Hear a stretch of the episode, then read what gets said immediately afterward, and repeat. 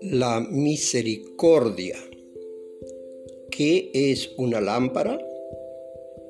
Es un simple recipiente hecho de greda, mas cuando se le vierte aceite y se enciende, ilumina para asistir al mundo entero. Se vuelve generosa. ¿Entiendes ahora? Tienes que hacer algo para ser misericordioso, no importa lo grande o lo pequeño que seas.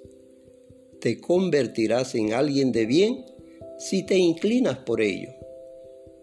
Será mejor que desde ya empieces a trabajar para este fin y definitivamente lograrás algo. Las personas que se relajan nunca logran nada. Recuerda, no tienes que ser genial para lograr algo, pero para alcanzar la grandeza debes actuar de acuerdo con ella. Rade, rade.